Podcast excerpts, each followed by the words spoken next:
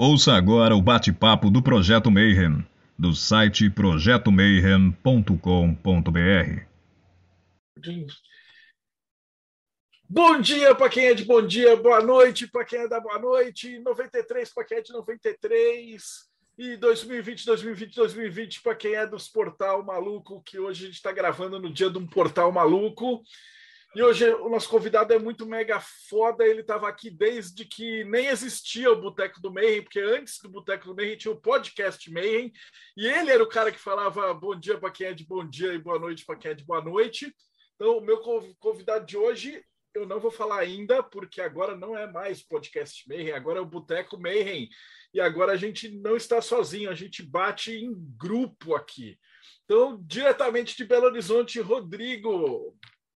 Salve, pessoal, nesse portal que a gente vai aprender a fazer financiamento coletivo. Diretamente dos reinos enoquianos, Ulisses Massad. E aí, galera, hoje, dia 22, 22 é o número da sorte. E o número de arcanos maiores do tarot também, né? Então, hoje é um dia auspicioso. Diretamente do Rio de Janeiro, Thales Azevedo, da Eclésia Babylon. Fala galera, 93. E olha, eu quero saber hoje o que está escrito nas, car nas cartas aí sobre o dia de hoje, hein? E diretamente dos reinos nefastos do Morte Súbita, Thiago Tomochauskas. Boa noite, galera. É um prazer receber o convidado de hoje. Não vou dar spoiler, já que o Marcelo não falou, mas faz tempo que eu queria que ele viesse para cá. E diretamente do Japão, Robson Belli. Robson fantasiado de Bruno Mais hoje.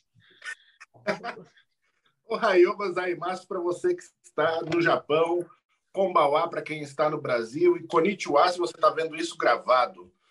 É, como eu sou o último a ser apresentado, eu vou dar spoiler. Vai ser incrível essa live. Fazia um tempo que eu participava já aqui do Boteco do Mayhem e esse cara não tinha aparecido ainda desde que começou a nova temporada. Estou muito ansioso para ver o que o Grola tem para falar para a gente.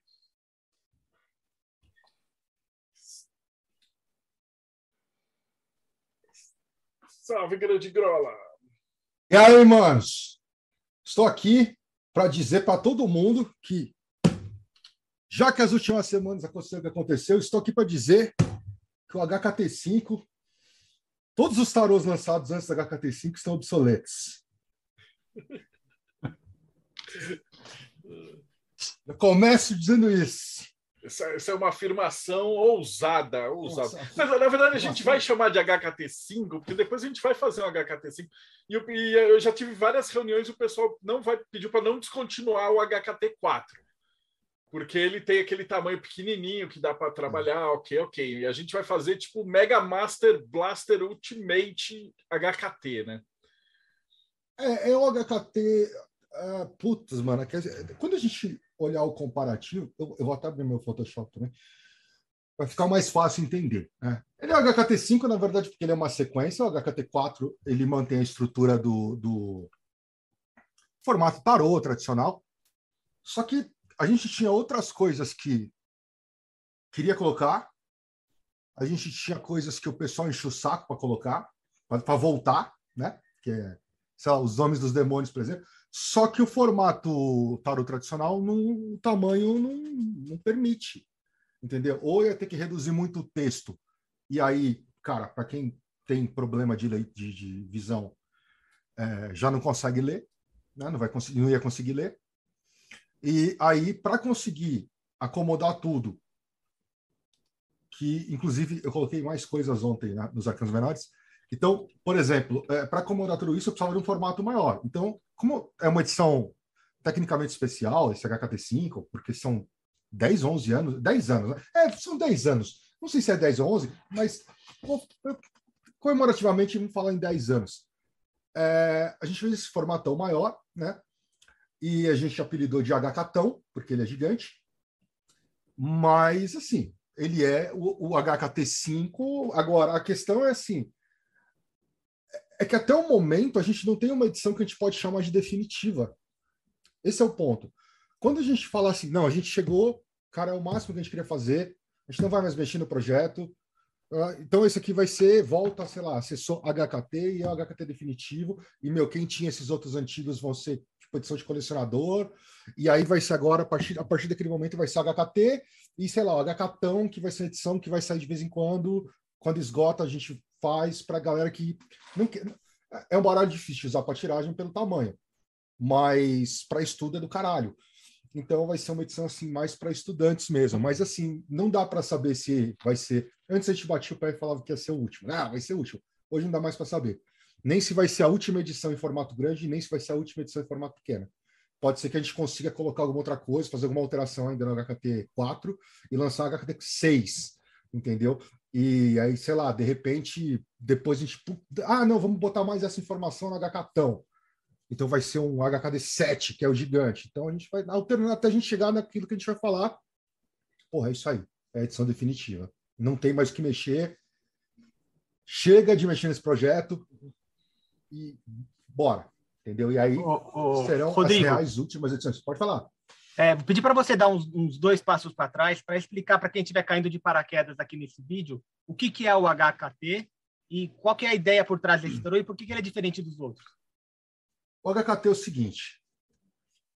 A, a maioria dos, dos- dos estudantes que, que começam a estudar tarô, principalmente pelas linhas herméticas ou esotéricas ou do ocultismo ocidental, qualquer coisa que seja, já de cara descobre que o tarô não é só tarô. Né? Quem acha que tarô é só tarô são os alunos do autor que diz que o livro, que todos os livros lançados antes dele são obsoletos, né? Mas para quem estuda de verdade, sabe que não é só porque existem inúmeras interconexões do tarô com ah, outros sistemas, com, com analogias com outras com outra, outras linhas de estudo e, por aí vai. Ah, qual é o problema quando está começando a estudar? Você pega lá seu baralho, aí você pega uma árvore da vida, aí um lamen, aí uns livros de astrologia. E, mano, é um puta caos. Por quê? Aí você vai olhar, você, você, quer, você quer as faces planetárias, você gosta do Rider White não tem. Aí você é obrigado a pegar um, sei lá, um, um Hermetic, que, tem, que já são tarôs baseados no Liberty, eh, ou do Chick Cicero, ou do Wang, que são os tarôs horrorosos, os tarôs feios. E, e, mas eu só não tenho do Wang na coleção. E eu estou providenciando ele.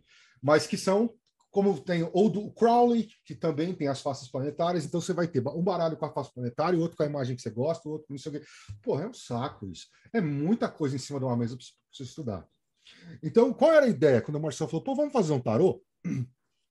O objetivo era, cara, a gente não tem uma, interdepen- uma interdependência grande das imagens. E a gente não as tinha grana para contratar É. um desenhista. Também isso é Também. importante de, de- de deixar claro, porque é caro pra caramba fazer um tarô. Exatamente. Mas, é, é, é, bom, beleza, eu, eu gostava muito do Rider White, Marcelo também e tal, mas se tivesse só um Rider White e um outro, que tivesse todas as correlações, porra, já ia facilitar absurdamente o trabalho de estudo. Então, Marcelo, vamos fazer um tarô? Vamos. Vamos colocar essas correlações e vamos desencanar um pouco das ilustrações, vamos fazer um tarô mais para uso de estudo e para uso magístico. Não tanto com o objetivo de fazer tiragens. E aí, é, ah, vamos fazer e tal. Ah, no o máximo que vai acontecer é a gente imprimir dois. Faz um para você, um para mim e tá tudo certo. Beleza, vamos aí, vamos fazer. Aí eu levei um ano e pouco, acho que montando esse barato. Não, foi um ano e meio. É, na verdade, foi seis meses. Aqui, durante um ano, eu fiquei brisando como seria o projeto gráfico para encaixar essas informações, né? Aí, quando o projeto apareceu, foi muito rápido. Mas foi um ano de fritação de neurônio. E aí o Marcelo tipo, fez uns orçamentos e tal, e na época eh, a gente tinha umas gráficas rápidas com a qualidade das gráficas que a gente tem hoje, né? E aí a gente descobriu que para fazer dois tarôs ia sair quase o preço de fazer uma porrada. O Marcelo falou com um irmão, de, um irmão dele lá de, de loja e tal, e o cara tinha uma gráfica de que trabalhava com poker. E aí o que aconteceu foi que ah, dá para fazer 300. É, e ah, beleza, vai ficar uns era de plástico, também tinha É, essa, era de de PVC. PVC. vai ficar uns cinco anos aí no estoque. E beleza, pelo menos a gente tem os tarôs. Ah, legal. Então a gente fez 360, teve a consagração, já tinha uma galera que queria também, que eu ia postando né, as cartas e tal. É, muito pessoal próximo nosso foi na consagração, inclusive. E aí a gente fez, e o problema é que, tipo, três meses depois, quatro meses depois, não tinha mais nenhum. tipo, cinco, não foi cinco anos. E aí a gente começou a fazer, porque a gráfica do cara fechou, é, o custo de se fazer em PVC era alto, a gente precisava achar uma alternativa nacional de produção nacional em papel, ou mandar fazer na China, o que é uma coisa meio caótica. Mas na época eu até descobri quem faz intermediação e tal. Mas a ideia sempre foi essa. A ideia sempre foi: vamos fazer uma ferramenta para nos ajudar nos nossos estudos. Pode ser que algumas outras pessoas, por seguir linhas ou iguais ou parecidas que a nossa, também ah, seja bacana usar a ferramenta. E acabou que esgotou. Teve uma puta galera. E aí ah, começamos a estudar. A gente chegou a fazer financiamento, eu não lembro. Não. Eu sei que eu achei aqui para mostrar para a galera. Eu tô com uma foto do Aya Sofia do dia que a gente fez é. o ritualzão lá. O, o primeiro financiamento, o primeiro financiamento da HKT que a gente fez foi do 3. Nem o 2. O 2 também não teve financiamento. É. Deixa, deixa, eu mostrar o do 1, um, só para o Thiago ver esse negócio. Uh... Ah, o 1 um não tinha marca d'água. Ah, essa foto. A foto tá toda borrada porque a câmera era ruim, é de 10 anos é. atrás. Alguém tirou a foto é minusclinha. Esse aqui é eu incorporado, acho que é uma das tipo, únicas fotos existentes. E esse negócio que está aqui do lado são os decks de tarô feitos que o Exu Caveira é, é, consagrou um por um, né? Então a galera que foi lá é. chegava, ele pegava, bafejava, falava uns bagulhos, os caras ficavam malucão e tal. Não tinha caixa esse tarô. Esse tarô Não era só caixa, um deck no, no, no, deck... no, saquinho. Era num saquinho furadinho. Era, era, era num saquinho era, que a, que a Pri arrumou ainda o saquinho, que eles, eles foram lá na 25 para fazer os saquinhos e tal. Era um negócio altamente é, é, é, artesanal a parada. Não tinha, cara. Quem que produzia isso? Tipo, sabe, a Madras tinha o tarô do, do mitológico, tinha umas outras editoras que faziam as cópias pirata do Crowley, que era uma merda, porque os caras baixavam imagem em baixa resolução na internet, imprimiam qualquer gráfica vagabunda aí, e com picote, tá ligado? Você tinha que destacar as cartas. Cara, o mercado de tarô no Brasil não, não existia, velho. É. Era muito merda. Só que a gente pegou uma época que estava começando a bombar o lance dos jogos de tabuleiro. Então as gráficas começaram a abrir os olhos que estava acontecendo, entendeu? É, e aí que veio o grande, o grande lance do HKT2. Porque assim, meu, primeiro, acabou. Zero, estava esgotado. A gente estava usando o formato, o formato do tarot do Crowley, que ele é um formato que não é padrão. Ele é um formato todo quebrado. A gente queria fazer um tarot no formato, no, for, no formato tarot, até porque a gente também jogava board game, queria botar sleeve. É, queria fazer com caixinha. Queria fazer em papel, como, como era um tarô da Luiz Carabeu e tal. E a gente penou alguns meses para descobrir quem fazia. E aí a gente achou o fornecedor que fazia cartas para Devir, dos jogos, dos jogos que a Devir estava trazendo para o Brasil. E aí tinha algumas questões, por exemplo, a gente já tinha mais informações para colocar. A gente criou um tarô cujo objetivo principal era estudo, não era para você jogar, tirar carta com ele. E as pessoas estavam fazendo tiragens com ele, e aí começou a fazer sentido ter uma marca d'água. Então começou todo um estudo. Na verdade, o HKT2, ele, a verdade é que eu refiz esse tarô muitas vezes, do zero, né? O HKT, o primeiro foi feito de um jeito, o segundo foi feito de outro, porque mudou o formato, tive que refazer. Aí estava sendo feito todo em Illustrator. Quando passou para o 3, que tinha muita informação de texto, eu comecei a desencanar e falei, não, vou para o InDesign. E aí eu refiz tudo de novo no InDesign, agora eu refiz de novo, porque mudou o formato mais uma vez. E a galera então, ficava assim, queria os de PVC, só que tipo era um preço absurdamente obsceno é. para fazer, porque a empresa fazia carta de deck de, de jogo para exportar para Las Vegas, essas paradas de, carta, né? E aí era cobrado, por a nota fiscal da empresa, era cobrado imposto sobre jogos de azar, que aí, tipo, só do imposto o, o tarot dobrava de preço, assim, só para você começar a fazer. E aí o cara tinha, que ele fazia, sei lá, milhares e milhares de tarôs, de, de decks de carta de, de bridge, E aí ele tinha que parar os maquinários, regular tudo. E, e fora que tem outra coisa aqui no Brasil, não existe máquina de separação de tarô. Isso foi uma outra coisa que a gente descobriu. A separação de tarô é manual. Intercalação, né? é. é uma intercalação. E a intercalação. Aí o cara tinha que contratar funcionário e bababá, e o preço era mó obsceno. Tanto que a gente só fez o 1.5 bem depois, né? Foi bem. E aí depois, a gente jogou a louca e falou assim: ah, a gente vai fazer, é obscenamente caro. Quem quer e é limitado. E não dá para fazer muito mais, e é isso aí. É, porque eu, eu não lembro se o 1.5 ele saiu depois do 2 ou depois do 3 né? porque ele já tinha caixinha, já era outra pegada. O problema é que a, a, as máquinas de intercalação no Brasil são só com formato bridge poker, que é formato de baralho, entendeu? Eles não, não tem intercaladora para outros formatos. E é, na verdade, a intercalação é a pedra no sapato até hoje, né? Na indústria de cartas no Brasil. É, é, é muito. É, assim, se você olha um processo de impressão da Luiz Carabel, que consegue imprimir um baralho inteiro numa, numa folha inteira germânica, tem uns vídeos no, no, no, no Facebook deles e no, no Instagram desse equipamento que eles desenvolveram. Cara, tipo, os caras botam um deck em uma folha. Dali sai direto para uma máquina que faz o corte, arredonda os cantos, e ela simplesmente pega esse monte de carta e faz assim, ó. Acabou, tem um deck pronto. Xirink, tchau. Cara, não tem isso aqui. a gente faz com outros processos.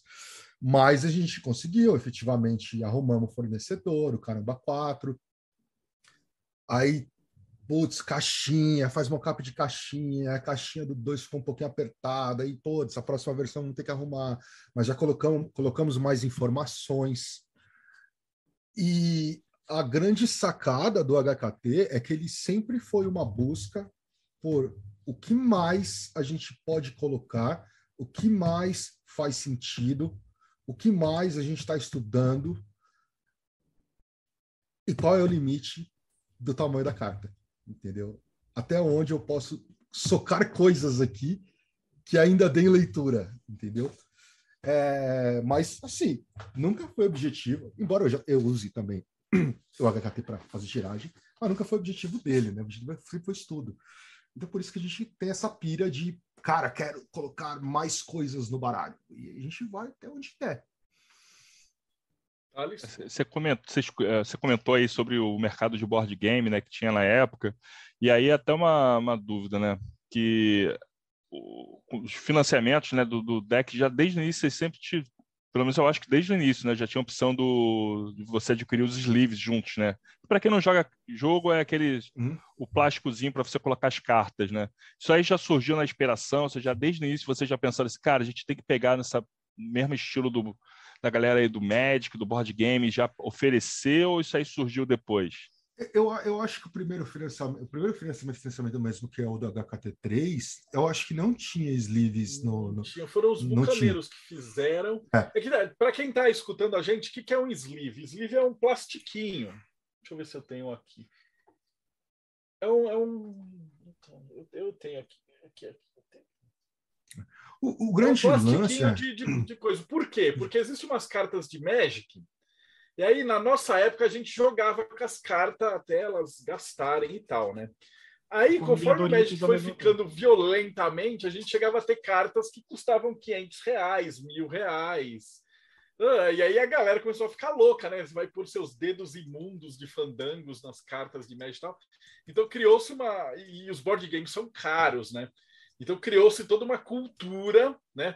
Que para quem é do tarô esotérico e tal, é um negócio bizarro, né? Porque os caras olham, mano, tem que pôr plástico na carta e tal. A galera acha muito estranho. Então, é, o grande lance é o seguinte: é, não existia essa cultura. Se você olhar, mesmo na, na gringa, a Mayday, por exemplo, tinha, porque o formato tarô também é usado em vários jogos, né? as cartas grandonas. Mas, assim, você já tinha sleeves no formato tarô, Uh, porém, assim, os pacotes eram 50 sleeves. E aí, uh, alguns anos depois, você começava a ver a Mayday vendendo pacotes de 80. Por que, que eles estavam vendendo 80? Porque lá fora começou essa cultura. Cara, querendo ou não, é uma ferramenta para muita gente de trabalho. Tá? Então, vamos dizer, é uma ferramenta de estudo ou trabalho. Ela desgasta. O tarô não é um troço barato. Então, assim, para quem tem, faz muito uso de, de um determinado deck, compensa. Tem gente que tem a pira, ah, porque eu preciso sentir energia. Mano, foda-se, né, cara? Você precisa ver a carta, você não precisa sentir. O papel é só papel, cara. Entendeu? Ah, ah, mas é porque tem, tem um brother nosso que fala: não, eu gosto de saber que é uma ferramenta que a ferramenta vai gastar. Beleza, então ele não põe, porque ele quer uma ferramenta que gaste, entendeu? É, eu hoje eu tenho um deck que é assim, uh, que é um Radiant White pequeno, mas eu tô de boas, eu deixo, eu faço ele, e é o que eu uso para tirar já para caramba, e ele tá consumindo, ele tá detonando mas eu sei que esse é um deck que eu vou achar. Tipo, meu cara, meu HKT 2 está inteiro eslivado. Entendeu? Porque, os HKTs tipo, que esgotaram, é. eu também deslivei, porque. Porque, a gente tem... não reimprime, também tem essa. É. Para quem está vendo, quem comprou os lá antigões, por que, que vocês não acham? Porque não... a gente faz uma tiragem fixa, geralmente vai em terreiro, na época com o Afonso, que a galera, e as entidades falavam, ó, faz tanto.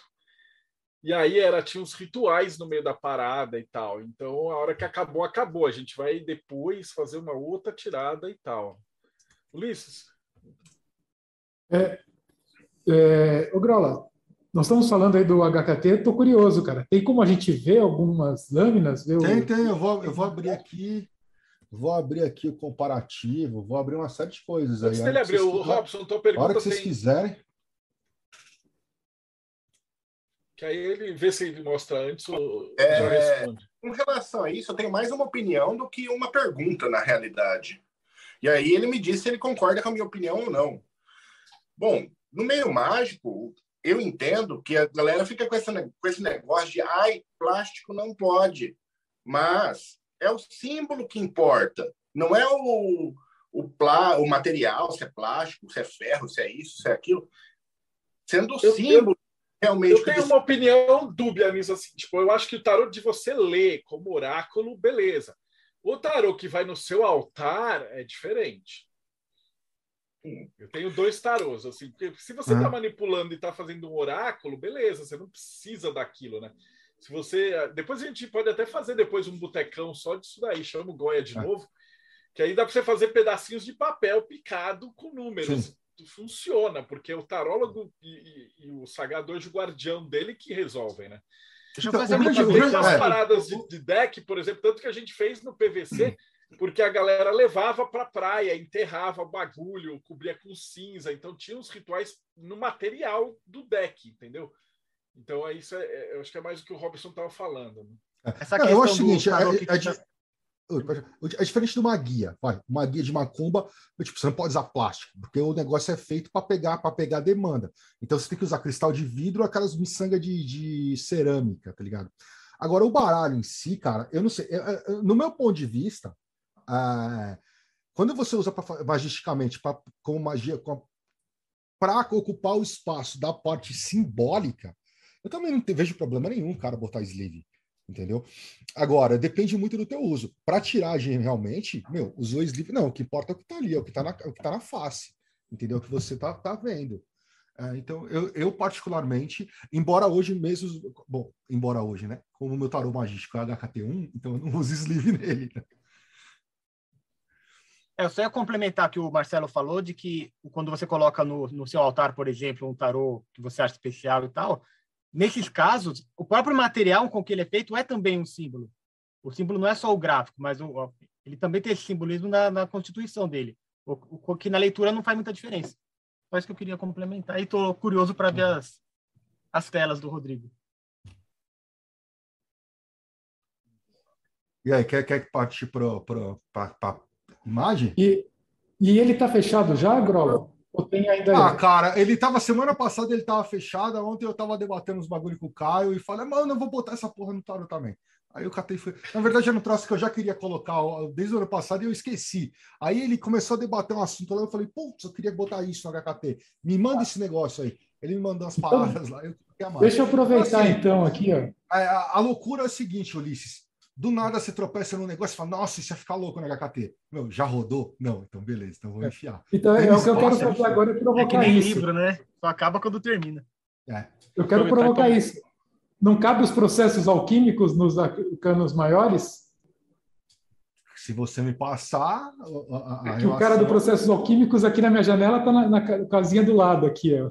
Então, o problema é que os, as, as duas operações eu já vi várias listas diferentes de correlação. Eu não sei se tem uma unanimidade boa bastante para pôr no tarô. É o que a gente costuma Ah. pôr, é aqueles que já é tipo unanimidade. É. Então, É. que- Eu vi Mas, umas cara, quatro vou- versões já diferentes. O grande lance é o seguinte, nesse- cara. Os arcanos maiores é os que mais dá para soltar coisa. O- o- os menores é que tá infernal, cara. Os Os menores menores são tá insuportável, velho. Não, não, Sabe- não- não consigo colocar mais coisa neles. Você tá só com a carta grande ou quer pôr as, as anteriores primeiro para dar. Cara, o meu, o meu An- problema Antes nas da anteriores- gente comentar das cartas, eu queria só fazer uma pergunta barra provocação, puxão de sardinha para a galera 93, né? Tizade, é a estrela? No deck de tarô, não. A- a- o Crowley não coloca, mas a gente usa. O, desculpa, né? O, pro Crowley é não, mas eu não consigo ver a estrela como não sendo Tsad. Eu consigo entender a pira do Crowley, mas a hora que você pega pela, pela cabala hebraica, com o lance do, do anzol, do fisgar, dos símbolos, etc. e tal, aí Tzad é a estrela. É, e na, na alquimia também, se você pegar o imperador, ele, ele é a calcinação, não tem outro processo para é, ficar calcina- ele é a janela, né, cara? É- é- é toda, toda parte. Eu acho que, na verdade, o, o, o Crowley fez de zoeira. Ele falou: a Tizad não é. Tá gravado. Voltou. Alguém esbarrou sem querer. Depois eu edito isso. Ah, quer que eu passe compartilhe a tela aqui? Vamos lá, deixa eu dar um share aqui. Tá, aqui é o- o- os, os mocapinhos né, que, eu, que eu montei hoje, mais para ter uma ideia de comparação de formato, né? E de, de, teoricamente das informações. O 1 é aquele que eu falei, 1, 1 e 1.5, tem aquele formato que, é, que é o formato do TOT, e depois a gente foi para os formatos padrão de tarô. Tá, aqui, putz, eu peguei logo o- o, Ô, Grola, dá um zoom aí, cara. Essa tua tela de 80 polegadas a gente mal enxerga. Pera aí, mano. O bagulho é grande, mas o bagulho, o bagulho é louco. A maior aquisição que eu fiz foi comprar um monitor gigante, porque para trampar com imagem é. Ah, que normal ler Photoshop, vai se ferrar. Então aqui a gente tinha, não tinha marcas d'água. Ah, aqui, deixa eu lembrar, não tinha as transliterações. As, não é transliterações, né, cara? É, os significados das letras hebraicas, nem o nome das runas, certo? Quando passa por dois, entra a marca d'água e aí entra mais alguns outros detalhes. A grande realidade é que o tarô, os arcanos maiores foram os que menos mudaram. Porque, que nem eu falei, não tem tanta, tanta coisa para colocar. Você fala, ah, dá para pôr os processos alquímicos? Dá, mano, tem espaço para caralho. Tendo uma, uma, uma linha de, de. Como a gente estava falando, né? Tendo uma linha fixa para seguir, porra, nos arcanos maiores dá para colocar bastante coisa ainda, entendeu? Então, basicamente, o que muda neles, desde o 2, é a marca d'água e no H-Catão, que ele vem também com os glifos que eu criei para o Minimal Tarot. Né? Cara, a ideia é do- legal. É. A ideia do glifo era a minha não paciência de toda vez que eu precisava anotar a tiragem e ficar escrevendo. A imperatriz, o mago. E aí colocar só o número também me encheu o saco. E aí eu queria, eu queria, como na astrologia, ter um único glifo que me indicasse que carta é aquela. né? Tentei evitar ao máximo usar glifos astrológicos. É, em algumas cartas não, deu tipo, cara, o sol. Tipo, velho, hum, você bate o olho, você sabe, entendeu? Ou a lua. Então tem que ser aquilo. Mas a grande maioria eu fiz glifos novos, então eu fiz esse que é uma. É, o que está em cima é como que está embaixo, né? As setinhas, e para cada, para cada carta eu peguei alguma coisa que me remetesse à carta e criei um glifo. E eu coloquei esses glifos nos arcanos maiores. Foi a única grande mudança. Então, os maiores em si estão num grupo de arcanos que ainda dá para mexer. Né? Faz um panorama pra- aí pra galera. Peraí, deixa ele, deixa ele grandão aí, de novo. Ah. Aí lá em cima, não, ó, lá em eu- cima eu tem a digo letra só- hebraica. É, eu- não, deixa eu tá mostrar. assistindo Quando eu mostrar no, no InDesign vai ser mais legal, porque aqui, a- a- como é um, um mockupzinho de reduzido, a qualidade fica ruim, tá vendo? Lá no InDesign não, eu consigo qualidade total. Aqui é mais para comparar o tamanho, né? Eu fiz isso aqui mais para comparação. Ah, você deixou o 5 maior porque eu não, não, não. Tipo, comparativamente em relação às cartas, ele é bem maior. E vocês veem que a estrutura de texto ah, não foi tão ampliada. Né? Se eu olho para os textos, eles têm mais ou menos o mesmo tamanho que já tinham. Então, é, cabe mais coisas, né? Você colocou Mas, o nome dos demônios também? Voltou. Voltou os demônios. Agora vamos para o InDesign, que aqui é mais legal, né? Ah, maiores. Deixa eu dar um high quality preview aqui. Aqui sim. Deixa eu pegar uma carta com mais contraste. Vamos pegar aqui uma, uma sacerdotisa. Ah, o que, que a gente tem aqui, certo? Então eu tenho a equivalência astrológica ou de elemento, no caso aqui a Lua, a letra hebraica, que no caso é Gimel, e a, o significado da letra, a, a transliteração, né, que seria equivalente à letra G, e a gematria, ser equivalente ao 3, a, o caminho na árvore da vida, caminho 13, a, o número da carta, a, literalmente, o diagrama da, da própria árvore da vida, aqui no centro, o glifo do minimal. Então, você, ah, o que é essa sacerdotisa? Você faz uma bolinha e coloca os dois risquinhos do lado como se fosse o, o, o,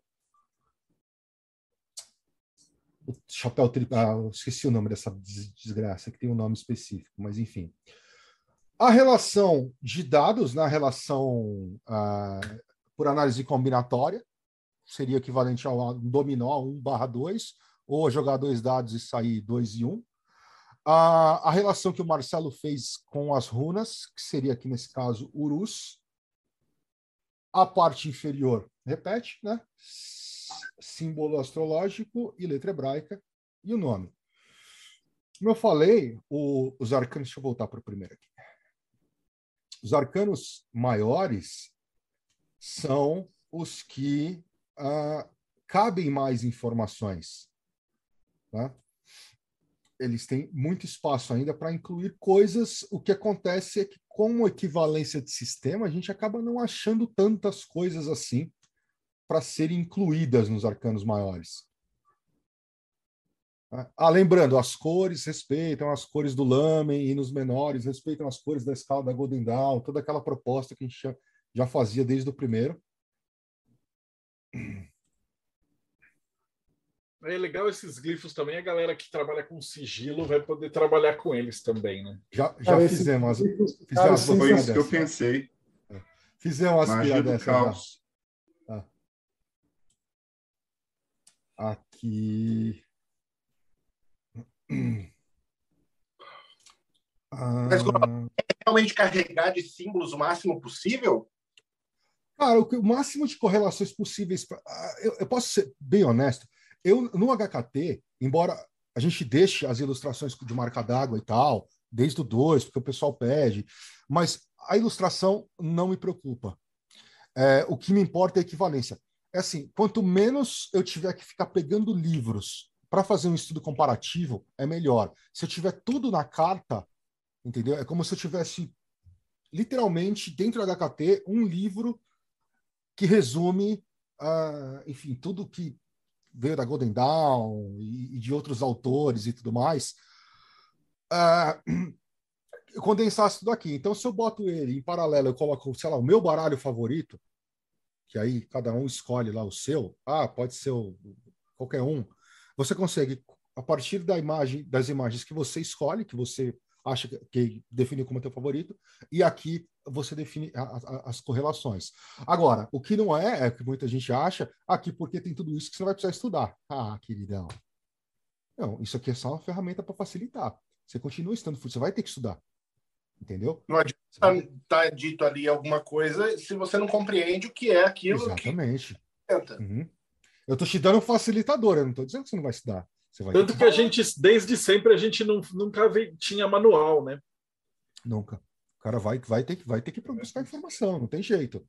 É Ah, uma não, tabela de é- correlação de, multa, de multidimensional, né? Mas Se você não Exatamente, sabe o que significa exatamente. aquilo, não serve para nada. Ah, não adianta nada. Então, os maiores são, na verdade, os, os, os em termos de, de, de execução, de, eles são mais simples por não ter não não ter achado mais correlações de coisas para colocar. Aonde Ok. a coisa Grola, como é que faz para te mandar informações, cara? pelo Telegram, arroba rgrola, Beleza. Eu vou te dar Vai mandar o trabalho. Xing, né? Eu vou te dar trabalho. Aí aqui, aqui é onde o pau tora. Peraí, deixa eu botar em high quality. Porque aqui é onde entram a escada de Jacó. Né? Então eu tenho aqui o naipe, a, o glifo referente ao elemento, né? O elemento fogo. Embaixo eu tenho o tátua do elemento fogo e a letra hebraica do elemento em relação ao tetragramaton, né? Que é o iodes. Aí aqui em cima vem o mundo, aqui é o mundo de Azilut. Na escada de Jacó estou falando de fogo de fogo, né? o nível mais alto, que vai estar em, nos Ais, nos dois e nos três. O nome divino representado pela carta e o nome divino em hebraico.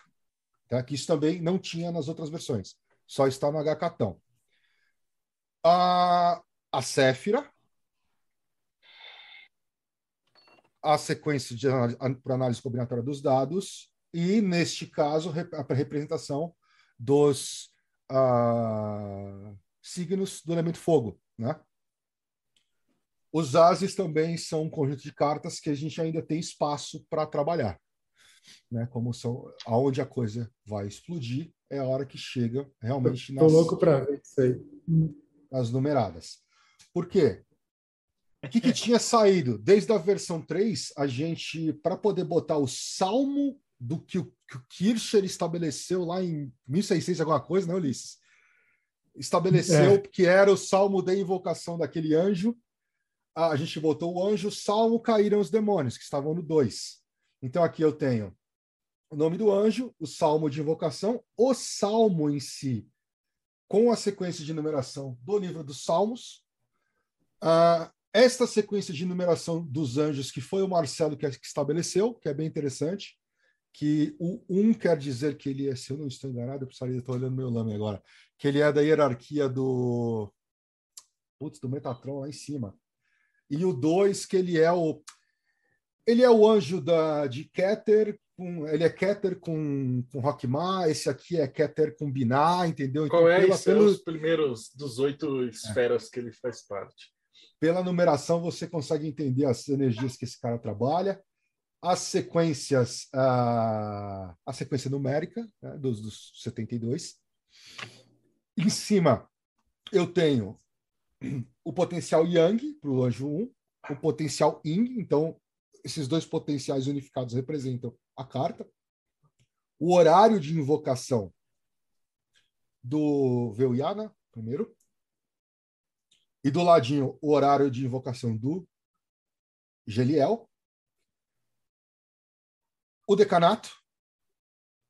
O nome divino relacionado a este cara em Azilut e o hebraico deste nome, que é uma informação que também não tem nos outros, porque não dá. E aqui voltam os demônios e entram os sigilos. Então tem o sigilo. Como o sigilo, os sigilos antigos dos anjos são uma puta loucura, que a gente resolveu fazer? A gente resolveu pegar, a gente até, até peguei um material que era da Rosa Cruz, onde eles tinham feito a descrição dos sigilos pelo, pelo Lamen. Só que aquele probleminha que aconteceu no livro do Kircher, de ter borrado três letras, que eram, se não me engano, uns res, que viraram. Enfim, tem três letras lá que estavam erradas, que foi uma coisa que, inclusive, o Caio Chagas ajudou a gente a corrigir na HKT4. É, quem fez o livro da Rosa Cruz não se atentou a esse detalhe. Então, por garantia, eu redesenhei todos os sigilos e passei para o Caio e para o Alan revisarem. Então, eles revisaram todos os sigilos foram refeitos, certo? Aí aqui, ah, eu incluí uma informação há pouco tempo, que é se eu estou falando do. Deixa eu dar um, um zoom out aqui. Tá? Aqui, como eu estou falando de Ares, eu estou falando do cardinal. Quando eu entro para Leão, eu estou falando do fixo. E quando eu entro aqui em Sagitário, eu estou falando do mutável. E a informação que a gente acrescentou ontem, é, que era que eu queria acrescentar e esqueci, é a dignidade. Faces planetárias que têm representação das dignidades. Então, por exemplo, quando eu falo da de, de Marte e Ares, eu estou falando do domicílio, certo? O que tem algumas questões, algumas questões interessantes, principalmente quando você chega aqui, no 10 de ouros.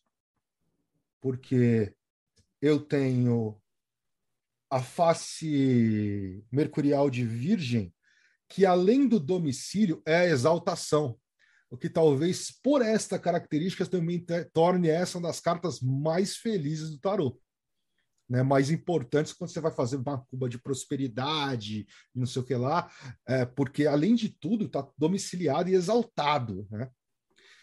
E mais uma coisa que eu incluí também. Cara, eu tava muito de saco cheio de maluco perguntando de cúspide, velho. Vai se fuder, mano. Você não estudou, você não, não deram um transferidor para você na escola? Você entender que, olha, o decanato começou em zero, ele tem que acabar em 9, 59 59. O 10 já é outro decanato. E eu tava muito irritado com isso. Eu falei, mano, eu vou botar essa porra para ninguém me mandar mensagem perguntando mais. Então eu peguei e incluí todos os ângulos dos decanatos, que é para não ter encheção de saco. Então tá aqui. De novo, eu repeti o número do decanato e botei o ângulo aqui. Ah, que mais aqui? Bom, então é isso nos menores. Então ele tem todos os nomes os hebraicos, para quem, enfim, está estudando hebraico ou gosta de fazer ah, talismã ou, ou, ritualística usando os hebraicos. Isso aqui também o Caio me ajudou bastante, passou uma tabela gigante e depois me ajudou a conferir um por um. A gente conferiu todos os hebraicos. O Alan refez uma revisão de texto aqui também é a galera que, que, que, que sempre dá apoio, sempre tá, tá correndo junto aí quando esses projetos lançam. E as cores de cada um estão de acordo com a árvore que tá. Então a Não, árvore do exatamente. fogo, ele tá, ele tá usando a cor correta no desenhinho, né? Na, na a cor na, correta da árvore. Na da escala da Golden Dawn lá. Da, escala da, certinha. Inclusive, se você pegar esse HK e jogar ele numa mesa e desenhar, ele se encaixa em vários de uma é. árvore. Assim. Ah, o, da, a Moina Mathers definiu, essas a esposa do, do, do definiu essas cores. Ah, então, então, estão aqui. E aí eu acrescentei, como eu passei os últimos dois anos, até para criar o curso de especialização em corte, é, me chafurdando do MBTI, ah, eu, embora eu tenha acabado decorando ah, as funções decorando não, mas criando algoritmos que eu consigo calcular as funções de cabeça, mas eu, por saber que esse processo de usar o, o, o Myers-Briggs Psychological Type não é novo, tá? A, a, o Duquette já faz uma, uma, correlação no livro dele. A Jana Ridley, na década de 80, já especulava isso, inclusive a correlação dela é a que mais bate com a minha. Mas o que aconteceu foi que, para facilitar quem está estudando essas correlações, eu acrescentei informações do MBTI aqui também, uh, para o cara não perder tanto tempo uh, só em cima das letras. Eu coloquei algumas coisas interessantes, por exemplo, a função uh, dominante, a função auxiliar, a função terciária inferior. Então, já pelas letras. Isso, para quem está estudando, pela própria sequência de letras, você consegue deduzir qual é. Né? Uh, e aqui eu coloquei o perfil, o temperamento, né? que é o NT, uh, ah, são os intuitivos, os pensadores intuitivos, que aí para Hipócrates tem o um nome, para, enfim, dentro da filosofia isso mudou, mas uh, eu incluí aqui, são os teóricos, os racionais ou analistas, vão incluir aqui, por exemplo, o rei e rainha de, de uh, bastões, tá? Uh, e aqui eu coloquei os nomes mais utilizados na literatura. Né? Então, aqui tem os nomes básicos, talvez o nome mais usado na literatura, mas pesquisando a gente pegou outros autores que vão usar esses nomes também. Então, a, o Rei de Bastões, que é o inventor, alguns, o perfil dele, que é o ENTP, Alguns autores chamam de visionários, originadores, inovadores ou inventores. A rainha de bastões, que por acaso é o meu perfil, o INTJ, que é chamada principalmente de cérebro mestre, mas alguns outros autores vão chamar de diretores, cientistas, estrategistas, mentores. Então eu coloquei isso porque é, a gente tem uma, uma, uma, coisa muito interessante que é entender que, diferente das outras cartas do, do, do tarot, a corte ela é um pouco complexa para você deduzir palavras-chave. Ou você entende de cabala para entender a posição dessas, delas nas céfiras, entender as maturidades das cartas, uh, ou, enfim, você vai usar algum outro sistema. Mas é difícil você reduzir em chave, entendeu? Quando você vai para o MBTI, e é muito louco porque você acaba usando a cabala para chegar no resultado do MBTI, você consegue, pelo menos, a partir do BTI, de, de, dar títulos diferentes do, ti, do simples título uh, de realeza. Então, isso acaba sendo muito interessante. Então, eu acrescentei bastante dessas informações aqui, por estar aí, nos últimos dois anos, uh, estudando a função de atitude da corte. Rodrigo, você quer perguntar uma parada aí? É aquele negócio, esse Grimório vai ser financiado quando? Porque uhum. isso não é um tarô, é um Grimório.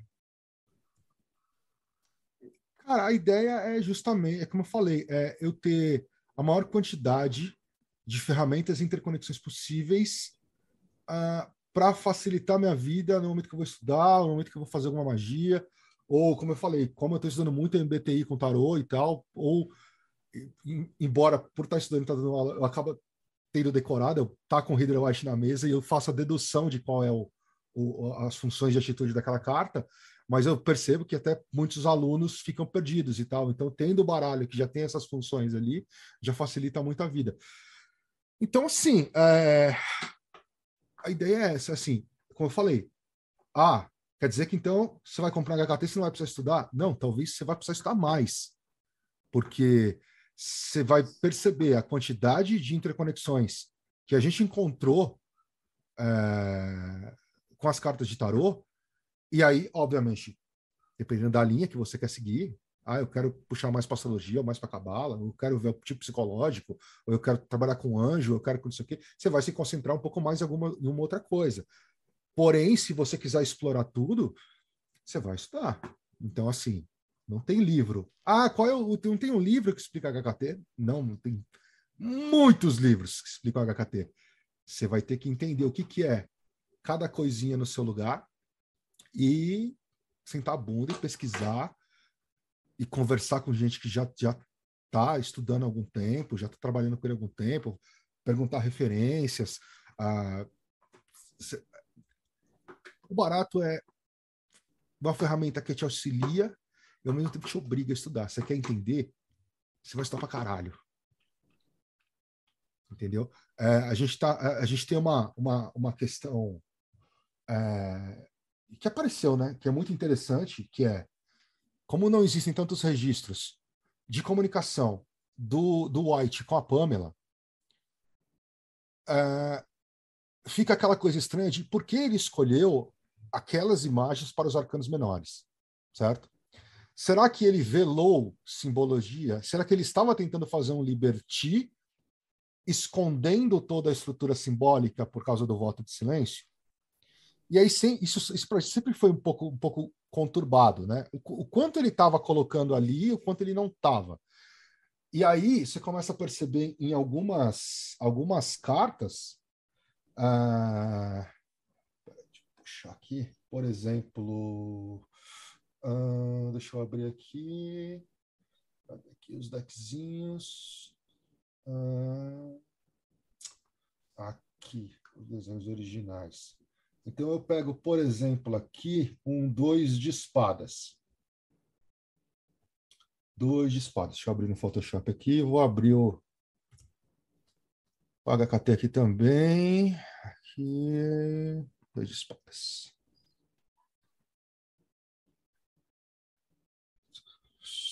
Tá aqui. Bom, a face planetária aqui é a Lua em Libra, certo? Quando você olha para o White, Você tem aqui a deusa, que se não me engano é Temis, né, Marcelo?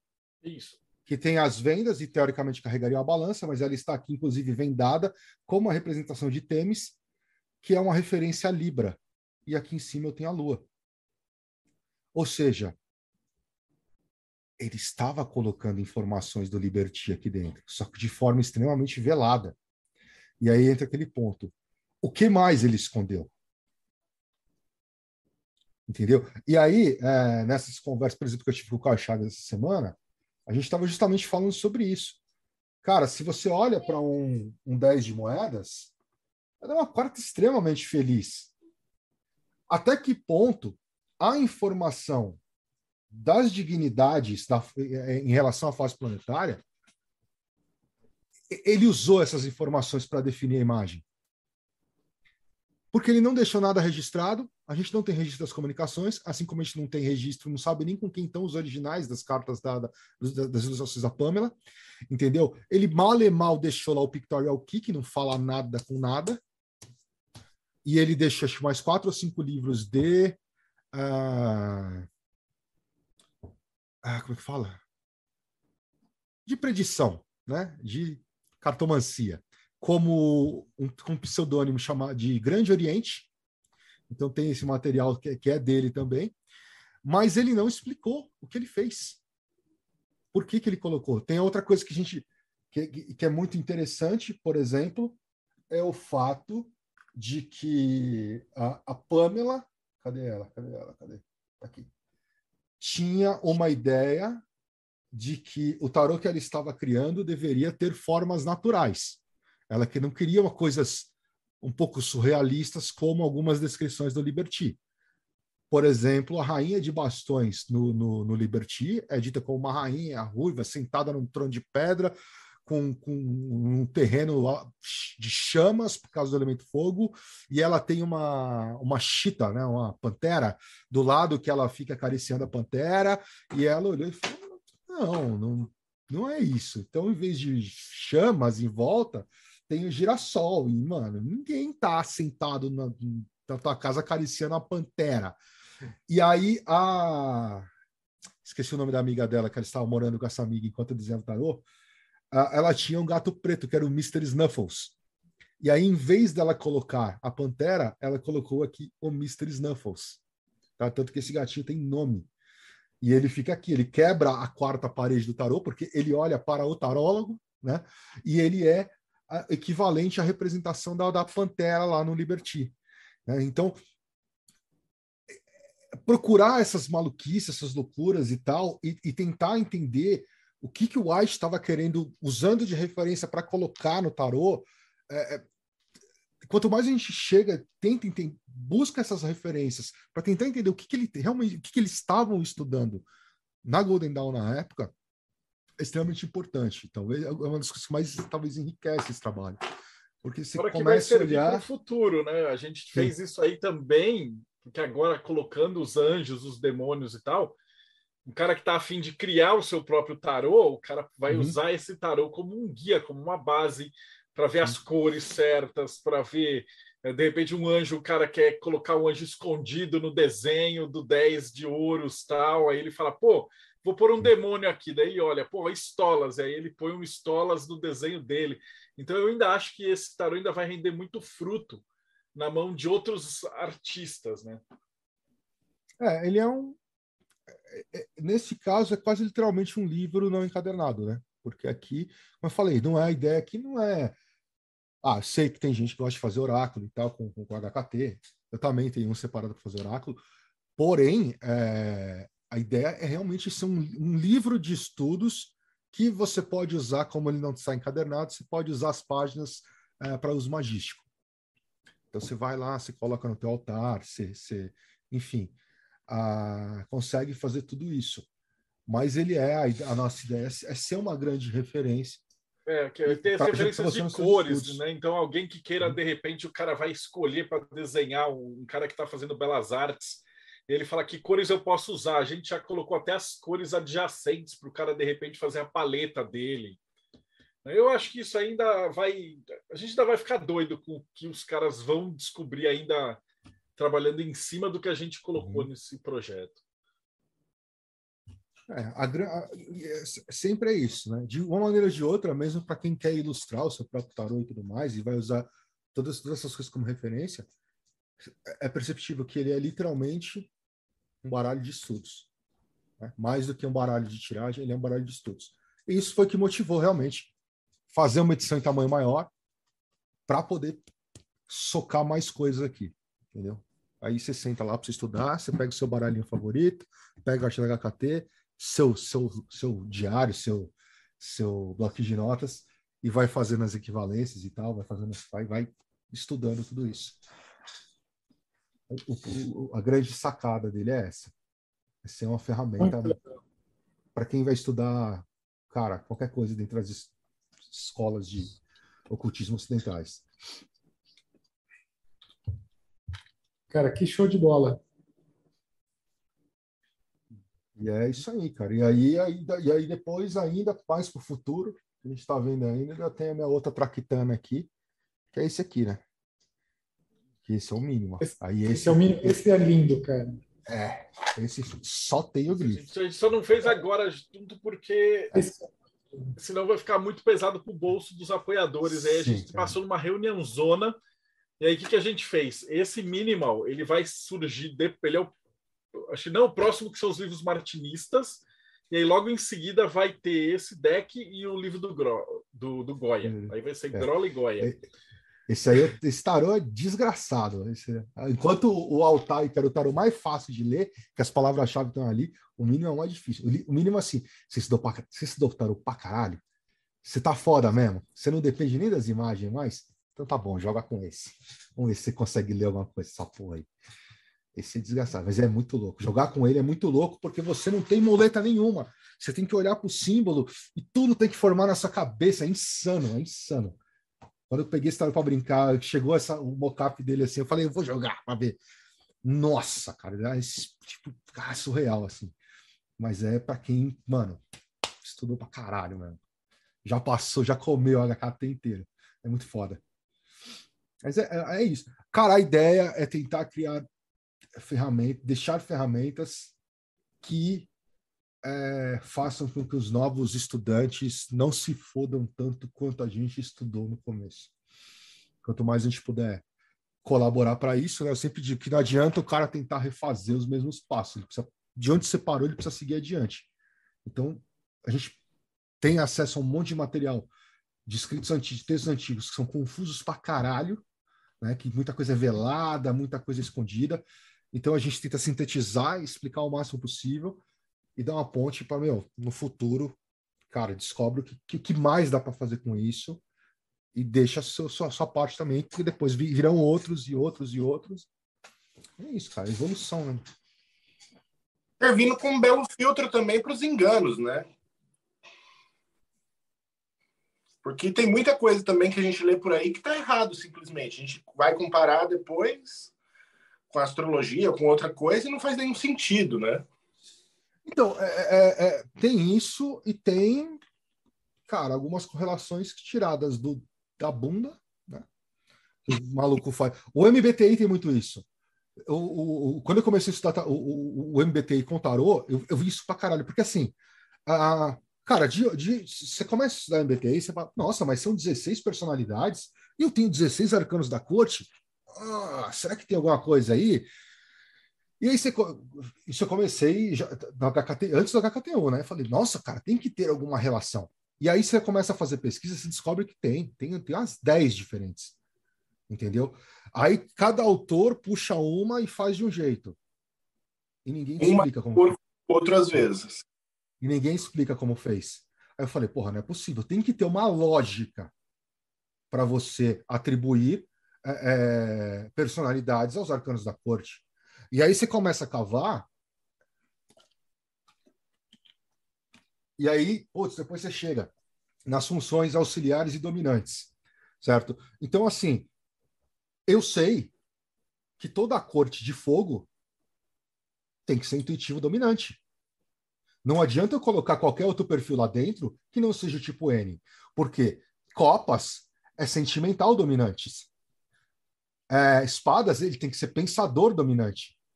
E os de terra são sensoriais dominantes. Então, qualquer outra relação que não estabeleça isso como lógica, tá errada. Ponto. Entendeu? Só que eu tive que criar a minha relação sozinho, tabulando e pesquisando, pensando e pensando como isso era feito.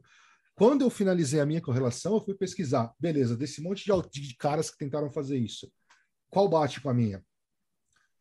A da Jana Ridley batia. E aí eu fui tentar entender a lógica dela. Ela explica a lógica dela, batia com a minha, até a última letra. Ali, pautora. Aí eu tive que sentar e revisar, nos últimos anos, revisar todas as informações e achar o caminho lógico de por que, quem é P e quem é J. Mas a regra de dominância é clara. Não adianta. Teve um maluco aí que botou na internet, os, os caras me mostraram, eu dei risada. Eu falei, mano, como é que isso aqui? O cara, o cara é de espadas e é sentimental dominante? Aonde? O cara é, é pensador dominante, é elemento ar, caralho. Tá errado, tá tudo errado.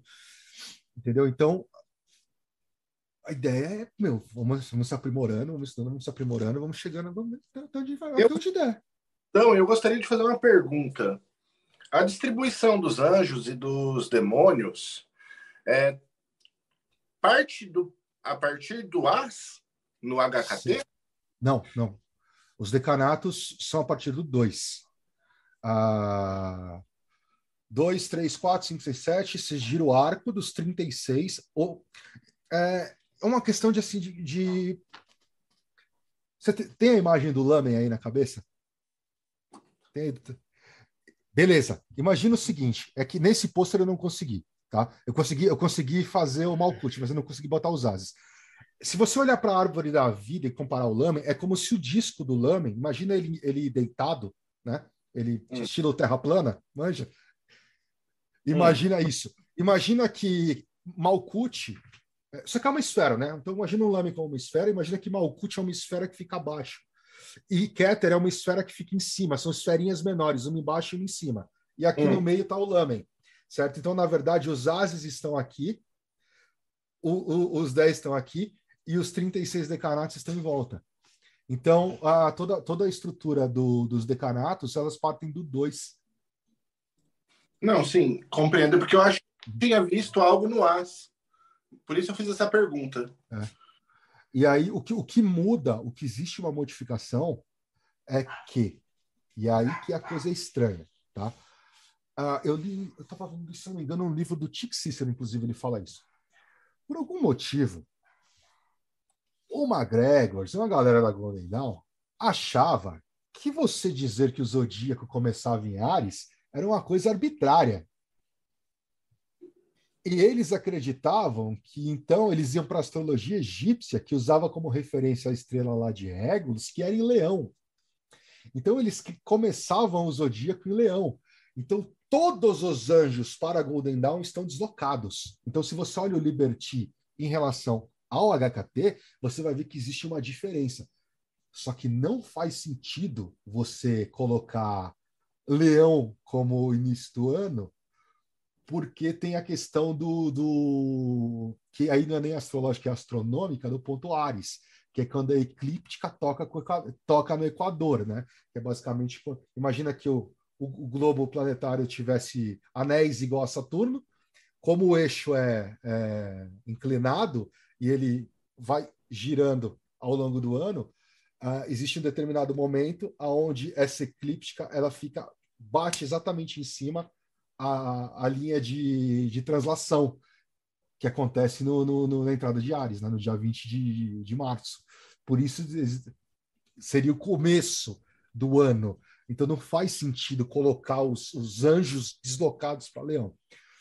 Embora o, o, o, Caio Chagas ele, ele encontrou uma lógica nisso, mas é uma lógica de selamento que ele está explorando ainda até chegar na conclusão e ele realmente falar por que, que é assim. Mas ele, ele, ele alguns experimentos dele dizem que os dois sistemas funcionam para fins diferentes.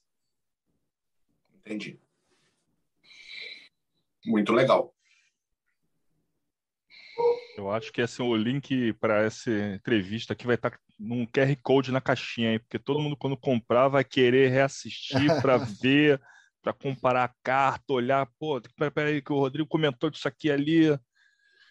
Não, teve, teve nos outros, os outros HKT já eram um problema. A gente gravou um vídeo lá no nosso canal, lá no Leaf, uma vez também, que eu falei, mano, de tantos caras toda semana vi alguém perguntar onde é que tinha uma nota, queria saber o que, que era o quê. E eu falo, mano, mas é só olhar, velho. Aí eu fiz um vídeo, tipo, com bullets, assim, ó. É isto aqui, é isso, isto aqui, é isto. Mas aí os caras falam, ah, mas por que você não escreve? Nem fudendo, eu vou escrever. Eu prefiro gravar e ficar lá. Os caras querem, vai ver no YouTube, mano. Não vou ficar fazendo por escrito isso aí, não. Chato pra caramba. Do primeiro eu fiz. Quanto teria que ter para colocar todas as referências do HKT no, é, livro? Mano. Esse HKT é incrível, é muita informação. E está aqui em português. Já chegou lá na gringa isso? Tem uma versão do 2 sem as marcas d'água em inglês na Game Crafter, é, que é on demand.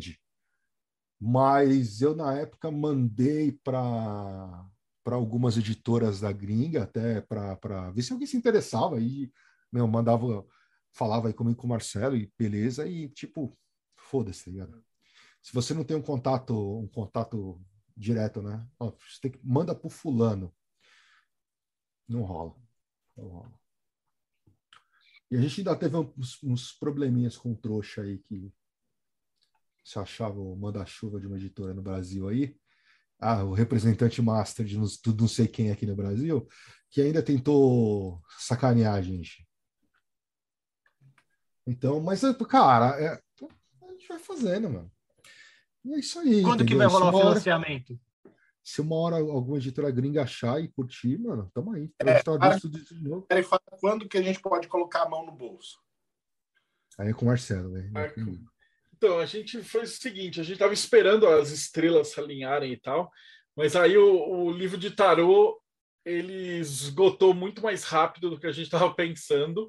Né? Teoricamente, a gente fez a mesma quantidade, ele ia fazendo e esgotando junto com o HKT4 e tal, só que o livro de tarô, né, ele, como o Grola mencionou, assim, ele deixou todos os outros livros de tarôs obsoletos.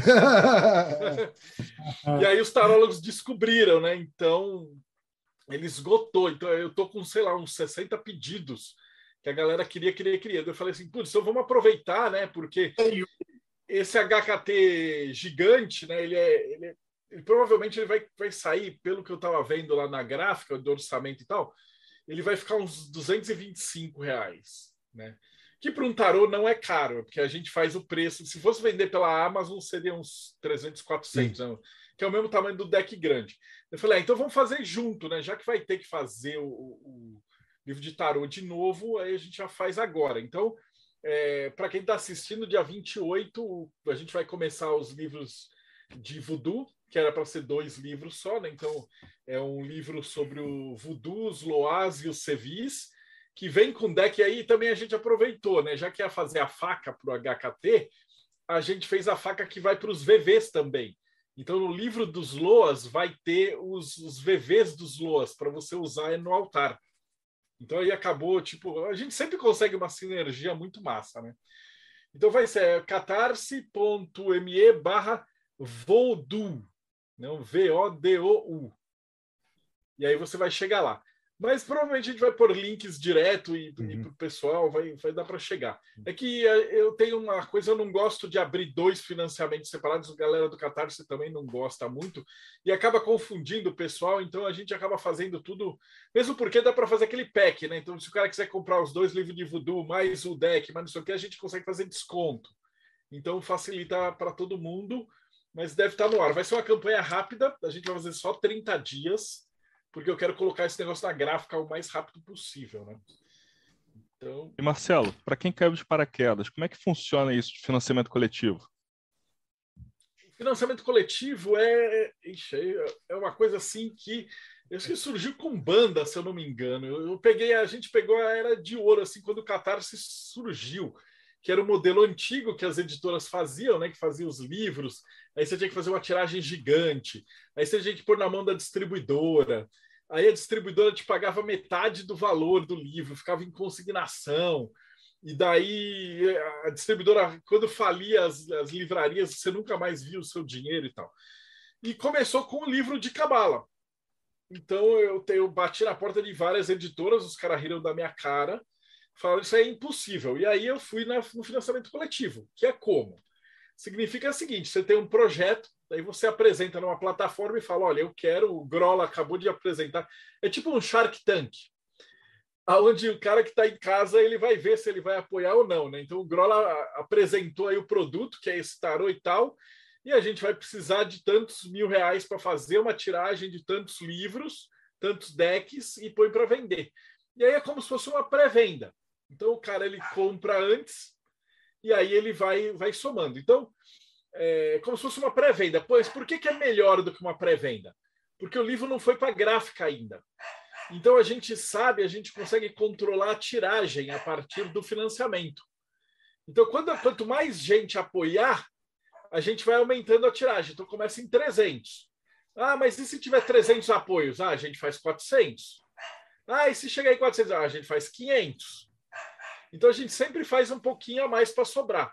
E conforme você faz mais cartas, mais, mais decks, mais livros, o custo unitário diminui. E aí, como a gente não vive disso, né?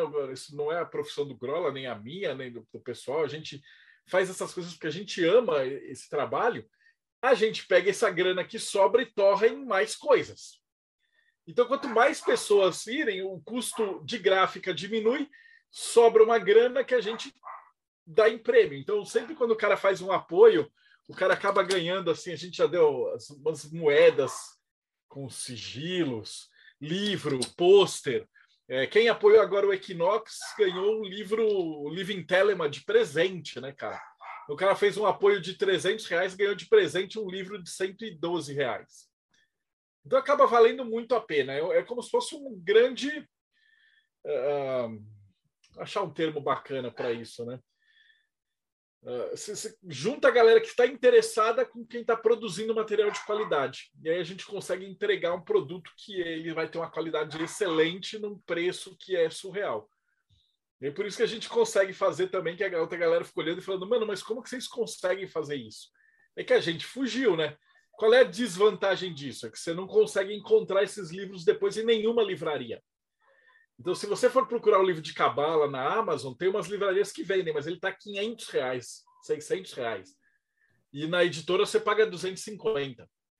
Então, esse é um deck que, se você fosse comprar numa Amazon, numa Saraiva da vida, você ia pagar uns 500 reais. A gente vai conseguir fazer a metade do preço. Vai sair 200, 225, a Pri falou. Você quer ver as desgraças? Os caras é, que querem vender os, os HKT2, é gente, os HKT2 no Mercado Livre, mano. Uma vez eu achei o cara que queria vender um HKT2 lá, não tava lacrado, né? Era dele e ele tava desfazendo no Mercado Livre, o cara tava metendo a faca. Porque, é. tipo, não tem mais. É, não é sério, a vantagem é pra gente, a vantagem é pro autor e a vantagem é pro consumidor. A desvantagem, por exemplo, é que você for numa Bienal do livro, você não vai achar não nunca achar. um livro nosso. A desvantagem é para quem vem depois, né? É, é a desvantagem é, é para quem vem depois, bem depois para achar.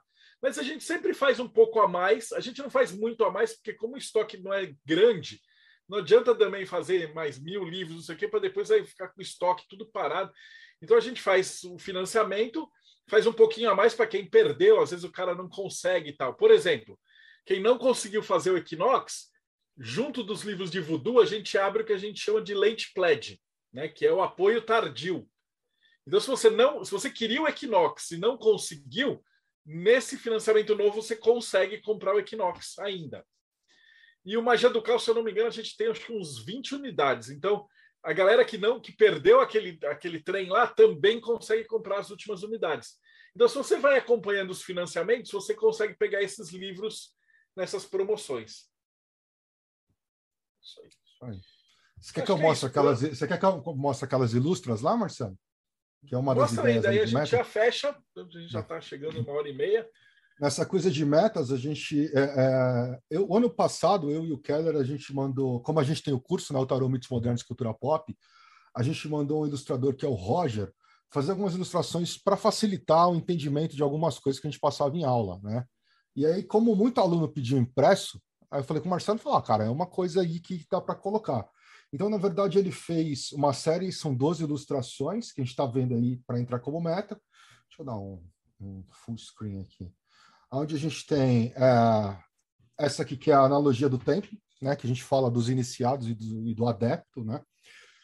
Os pais carnais do louco, a imperatriz e o imperador, vendo ele sair do, do, do mundinho comum dele, né, da vidinha de, de papai e mamãe, e se jogar, olhando, observando o exemplo do mago, né, que é a, a, a, o senhor de si na potência Yang, aquele que mostra, um dos objetivos é mostrar, olha só quem quem saiu desse templo aqui, o que é capaz de fazer, e impressionar ele a ponto dele resolver trilhar esse caminho. Lá em cima está a Imperatriz, que é a guardiã dos segredos. Depois que ele passar por toda a jornada iniciática dele, é para ela que ele vai provar se ele é capaz de entrar no templo ou não. E o Hierofante aqui no meio, que é o, ade, o, o, iniciado que tem didática, porque nem o mago e nem a sacerdotisa estão cagando e andando para ensinar alguma coisa, eles só precisam fazer a função deles. Quem ensina, quem tem didática, que é o hierofante, que a escada representa toda a jornada dos arcanos. Aí a gente tem aqui uma ilustração que foi baseada numa ilustração de palito porca que um cara fez para um livro, a gente fez uma versão com algumas correções e melhoria, que mostra a, toda a jornada narrativa dos arcanos menores, só que como isso aqui ficou muito pequeno e muito apertadinho, ficou muito sintético, depois a gente pediu para o Roger fazer individualizar. Né? Então a gente tem uma que representa, sai daqui, mas representa os ases, que é só potência, é o amanhecer, o louco está lá acordando, tomando seu café e ele tem um dia pela frente. E como os ases, é só potência. Ele tem o dia inteiro pela frente para fazer qualquer coisa, inclusive nada. Né? Se ele não quiser fazer nada, não faz nada. Então tá aqui. Aí segue para os dois em Rockmar, aonde ele olha e o que, que, eu posso fazer nesse dia? Quais as possibilidades eu tenho? Ele pode ir para Osasco, para Valhalla, escalar as Montanhas Sombrias, fazer um milhão de coisas. É, então ele observa e analisa as suas possibilidades em Rockmar. Em Binar, ele define o seu caminho, ele vai ah, em direção à montanha, ele vai escalar a montanha, é o desafio que ele escolheu para aquele dia. Aqui a gente tem, a hora que ele chega na montanha, tem os degraus, os degraizinhos, ele fala, ah, pô, que coisa fácil. Achei que ia ser mais complexo, né? Esfera jupiteriana de Resed, aqui tem algumas referências interessantes aos próprios arcanos do White, né? Que é a, a tenda do, do quatro de bastões, com o trono e as quatro moedas do quatro de moedas. A, o, o, a tumba com as quatro espadas do, do quatro de, de espadas e as três taças. Mas por que não é quatro tá faltando? Não, então, se você conhece os caras do White, você sabe que a quarta taça está só na sua mente. Né? Então a gente deixou essa brincadeirinha de deixar só três taças ali.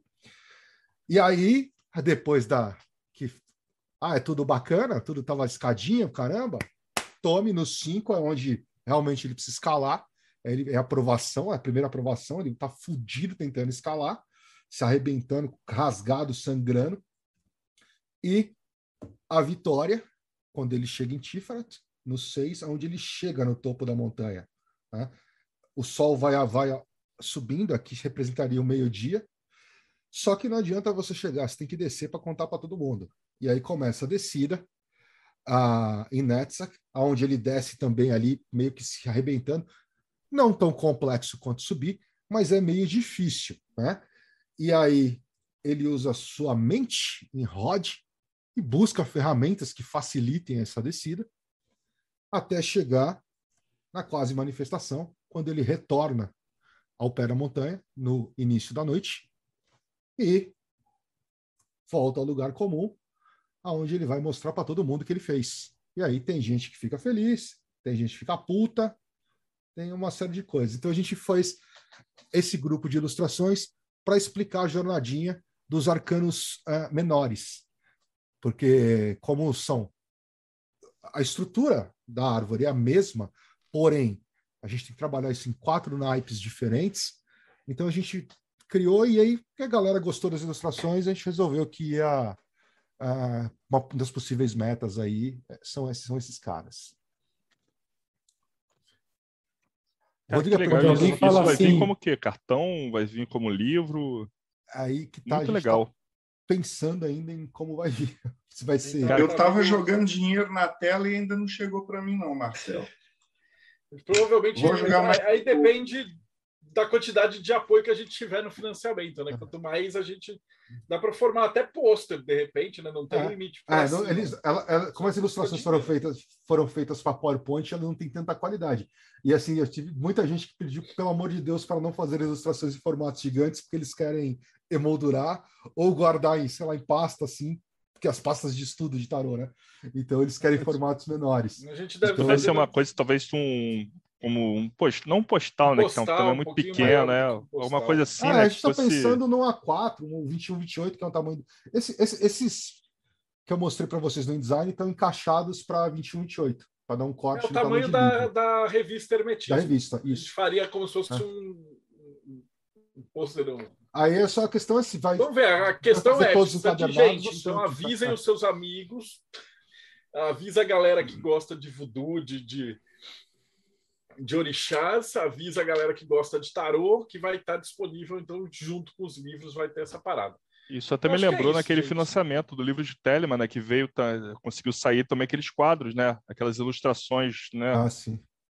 que acho Ah, que pode seguir vai, na vai mesma linha. certo, cara, eu tenho Vai fé. ficar, vai ficar legal pra caramba. Pô, meus parabéns.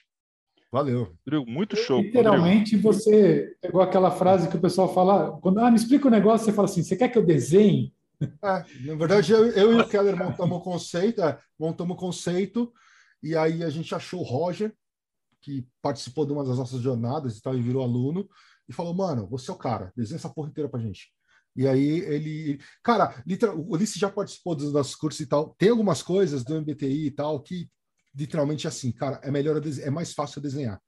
Então a gente fez no, no- no curso de corte tem uma tirinha que a gente pediu pro, pro Valdeir desenhar, porque é mais fácil explicar contando uma historinha numa tirinha do que tentar ficar conceitualizando o negócio. Então, a gente literalmente deu esses upgrades nas últimas versões, colocando esses elementos, essas ilustrações feitas para para para ensinar tarô, entendeu? E foi, foi um resultado muito, muito, muito legal, né? É foda eu falar que é suspeita, mas tipo, o Ulisses já viu assim. é, a É ideia de, é, a ideia de cara, quando a gente criou esse curso, tipo, eu queria criar um curso que fosse complementar do Marcelo, que o cara pudesse assistir meu curso, depois assistir o dele e conseguisse mais informações, ou assistir o dele, depois de eu conseguir mais informações. E, tipo, cara, a gente de- de- demorou até chegar no refino, mas deu certo, cara, deu certo. Foi, puta, ilustração inédita. Porra, foi. Foram uns, uns anos Era a última desgraçados pergunta, como é que eu compor, faço né, para fazer esse curso, Grola? Cara, a gente tem uma turma em março, que eu preciso ver a data aqui rapidinho. Mas tem que mas lembrar acho- que isso aqui é YouTube, o cara vai estar assistindo isso talvez o ano que É, vem. Os seus cursos não são gravados, né? não são gravados, é, por, tem vários fatores, principalmente o fator que, tipo, cara, quando você tá ali ao vivo, ali na parada, tá todo mundo prestando atenção, você vê que o rendimento da galera é maior. É, quando a gente grava, velho. E tem outros fatores também que estão levando a gente a não fazer uma versão gravada dele, fazer só as versões ao vivo. Agora, em 2022, em março, tem uma turma. ah, eventualmente, a gente faz novas turmas do curso de, de abertura do, do, do- de arcanos maiores, né?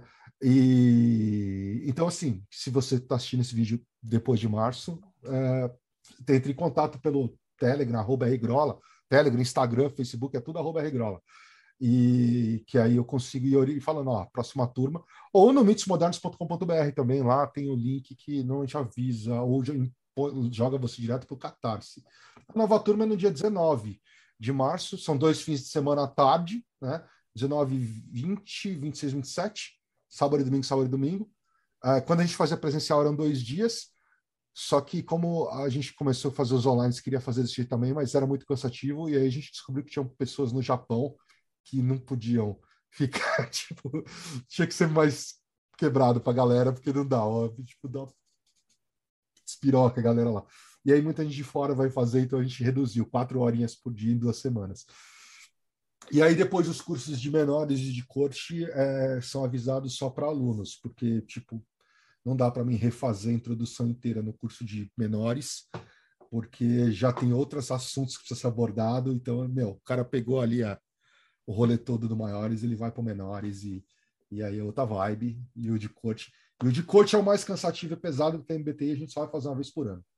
Vai ser sempre, provavelmente no fim de novembro, começo de dezembro, vai ser as turmas de corte. Então a gente vai trabalhando ao longo do ano algumas turmas de maiores e menores para fechar, fazer o fechamento em novembro do, de CUT. Mas tem aí turma aberta, tem se você ah, comprar agora, tem um cupom fevereiro que tem 30% de desconto. Ah, e é isso aí. E aí, em fim de março, estamos fazendo a primeira turma do ano. Maravilha, Grola. Foi sensacional. Eu vou chamar agora, então, vamos de trás para frente. Então, Robson, considerações finais. Maravilhoso. Adorei a entrevista. Grola fala muito bem sobre o HKT, sobre tarô, é. Impressionante. E realmente, agora eu só quero saber como que eu, morando no Japão, vou adquirir esse barato. Entrega internacional. O financiamento geralmente tem entrega internacional. Então, isso é mais tranquilo. Eu vou, eu vou na ordem daqui, eu não me lembro mais quem eu chamei. Então, Ulisses, considerações finais. Cara, que noite bacana, né, cara? Tá com o Grola aqui com a gente, compartilhando aí novidades e conhecimento, né, cara? Ele veio para mostrar o tarô, deu uma aula de uma série de coisas, então foi muito bacana. E vamos ver se ele vem mais vezes, né? Ver se ele ah, é, não, o Grola já era Mas... velho daqui, né? Ele estava aqui é. antes daqui ser tudo mato, né? Volta aí, cara. Rodrigo Letarque, considerações finais. É, chovendo molhado. Eu tô querendo esse tarô já para ontem. eu tô precisando dele. Nossa, o Grola vendeu muito bem o peixe. Vendeu o peixe do curso, vendeu o peixe do tarô, vendeu o peixe do financiamento. Nossa, muito bom. E, Thales, antes de você dar considerações finais, o que, que é a Eclésia Babylon? Bom, a Eclésia Babylon é uma comunidade de gnóstico telêmica que para quem quiser conhecer mais sobre a gente, só entrar no Instagram, que é o 4G Sanctuary, ou no site 4gsanctuary.com e aproveitar deixar uns parabéns que Grola sensacional e cara, eu já Valeu. participei nos financiamentos dos decks anteriores e com certeza não vou ficar de fora desse. Porque até para quem tiver caindo de paraquedas, cara, sempre vale a pena, cara, não só pelo produto, mas pelos extras que são sensacionais e fora aí da qualidade Diamond que todo mundo já conhece. Então, cara, meus parabéns. E aí, também junto com a galera aqui, já jogando dinheiro aqui na tela, esperando para começar logo esse financiamento. Chega logo aí, dia 28. Tiago Tomussauskas, irmão gêmeo malvado do Teoria da Conspiração. Como é que a gente chega? Tem que fazer a jornada do herói para chegar no morto. Jornada, jornada do anti-herói. A jornada do anti-herói começa, é boa, começa no mortesúbita.net. Acessa lá, é uma agência de blasfêmias, um santuário de heresias e tudo mais que você quiser. Queria aproveitar esse fechamento aqui para agradecer o, o Grola, porque o que ele apresentou para a gente não é só um, um, produto editorial que vai ser vendido, é, é, o filho mágico dele. Isso aí é um, é um trabalho que a gente vê que é bastante profundo e, e é o sucesso é a única alternativa, né? Valeu, valeu. Maravilhoso. E você se acompanhou a gente até agora, então não esquece uhum. de dar like. Opa, fala, Rodrigo. Como é que é o projeto Mayhem? O projeto Mayhem é esses malucos que estão aqui, né? Então, a gente começou. Grola é um dos caras mais antigos também, é o Thiago, Liz, Rodrigo, Thales, Robson e mais 700 outros doidos que falaram assim, né? Geralmente a maioria dos caras chega no Mayhem, ele, ele tá andando, ele vai passando conhecimento da humanidade ou no Magicando, ele olha e fala, pô, tem que ter alguma coisa assim mais profunda, mais séria, né? Ou então o cara para num terreiro, o irmão do cara incorpora, e aí ele fala, meu, tem alguma coisa errada acontecendo aqui, tem alguma coisa de diferente, né? Então, o que, que, que tá funcionando, cara? Tem tanta ordem, tem tanta é, macumba por aí, da Umbanda e tal que, que isso funciona? E a gente decidiu se juntar. Basicamente era isso. A gente é da época do Orkut, da internet a lenha.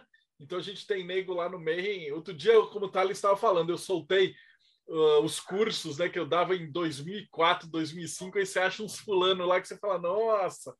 É, e a galera é mais jurássica, né? Acho que é o grupo mais antigo, coeso, que tem de, de hermetismo. Uhum. E aí, por que a gente entrou no Catarse? Porque a gente tinha a revista do hermetismo que a galera estava cansada de, por exemplo, o Thiago fazia os textos, ou o Thales produzia uns artigos, e aí você queria referenciar eles, e aí você ia referenciar, tipo, um texto sobre Telema, qual que é a referência? Não sei o que lá, ponto blogspot.net, ah.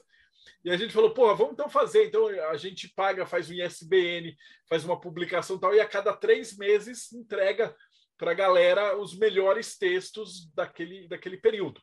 E aí também, quanto mais gente a gente conseguir de, de, de afiliado no Mayhem, é, maior número de páginas disso daí, a gente consegue pagar um cara para trabalhar esse, esse podcast, editar os vídeos né, para virar áudio, aí vai para o Spotify, aí chama mais gente, a gente convida nossos amigos, os membros, a galera para dar aula. Então, essa aqui é a entrevista 280 e tal, ele está quase chegando em 300 daqui a pouco. É. Você parar para pensar, dá quase 600 horas, né? Tem, que tem curso de faculdade que não tem isso de tempo. E aí os caras pica que vem aqui, o cara explica templarismo, explica maçonaria. Explica... Então é basicamente como se fosse um grupo. A gente tem os rituais, a, a galera faz junto, né? Então não é que nem esses Wicca que tem por aí que você ganha o pacotinho cheio de cacareco de plástico esquisito. Você vai montar o seu próprio, você vai sofrer, né? Tem que fazer a varinha, não, seu filho da puta. Você vai lá pegar a sua varinha, cortar na, e aí a, a Pri passa as instruções e a galera a gente faz os rituais juntos, né? no dia certo, na hora certa, às vezes 300 pessoas. Então é uma comunidade que é, vale muito a pena. Se você ficou curioso, dá uma procurada lá, é catarse.me barra TDC.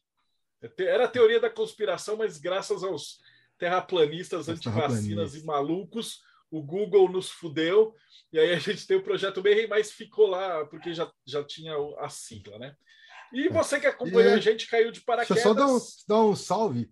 É, e, meu, você tá aí, não conhece, mas tem o irmão mais novo do Mayhem também, que é o Lupus em Fábula, que é onde eu, Keller e o, e o Kussa falamos sobre tarô, runas e é, xamanismo urbano. E mensalmente a gente grava um podcast também. Marcelo participou em janeiro, onde ele e o Cussa descascaram o tarô único da Luiz Carabel, tipo, esculacharam o barato até o limite, tipo, dando argumentos de por que está tudo errado aquilo.